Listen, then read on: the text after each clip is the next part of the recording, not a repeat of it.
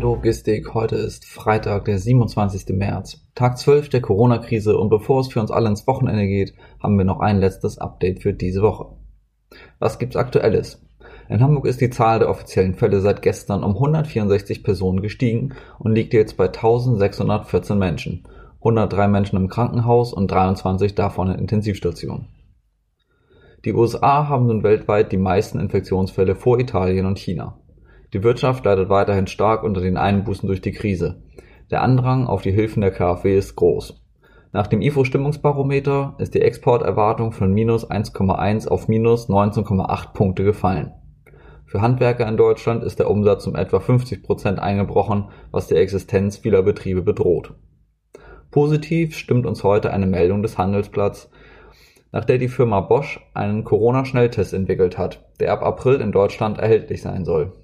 Der Test soll das Virus in unter zweieinhalb Stunden nachweisen können. Nach Vorbild Südkoreas wurde zuletzt beschlossen, die Tests in Deutschland generell auszuweiten, um Infizierte schneller isolieren zu können. Eine technische Innovation wie der Schnelltest von Bosch kann den Weg zu diesem Ziel erleichtern. Was gibt's Neues aus der Dispo? Zunächst einen wichtigen Hinweis. Der Erlass zur Aussetzung des Kabotageverbotes wurde rückgängig gemacht. Angesichts des Laderaumüberschusses hatte die Regelung den Wettbewerb nur übermäßig verschärft. Das Bundesministerium für Arbeit und Soziales hat die temporäre Arbeitnehmerüberlassung ohne vorherige Erlaubnis durch die Bundesagentur für Arbeit ermöglicht. So können zum Beispiel Fahrer einer Spedition, die einen starken Rückgang an Ladung verzeichnet, vorübergehend einer anderen Spedition überlassen werden, die dringend Fahrer benötigt.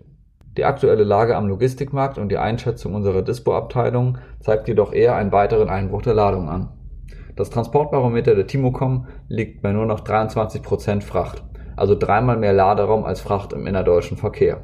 Viele Transportunternehmen suchen verzweifelt nach Ladung für ihren Fuhrpark.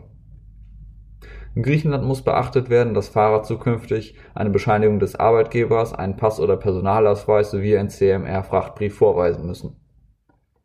Einen wichtigen Hinweis haben wir auch für Polen. Ab heute besteht die Gefahr, dass polnische Fahrer mit nicht polnischen Arbeitgebern in eine 14-tägige Quarantäne geschickt werden, wenn diese zwecks Ruhepause mit dem Pkw nach Polen einreisen. Außerdem unsere allgemeinen Hinweise.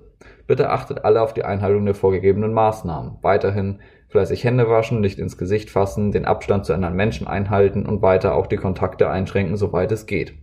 Ansammlungen von mehr als zwei Personen sind ja nach wie vor im öffentlichen Raum nicht erlaubt. Und auch heute, wie immer, unser Aufruf zur Blutspende. Wie gestern schon angesprochen, informiert euch gerne beim Blutspendedienst des Deutschen Roten Kreuzes. Wir haben auch hier wieder den Link zum Vorabcheck für die Blutspende in den Show Notes. Unser besonderer Dank heute geht an, tja, an wen? Wem sollen wir als nächstes danken? Wir freuen uns auf eure Antworten an podcast.sitra-spedition.de. Das war's für heute von mir. Kommt gut ins Wochenende. Alle Informationen und Quellen zur Folge findet ihr wie immer in den Show Notes. Passt aufeinander auf, bleibt entspannt und tschüss.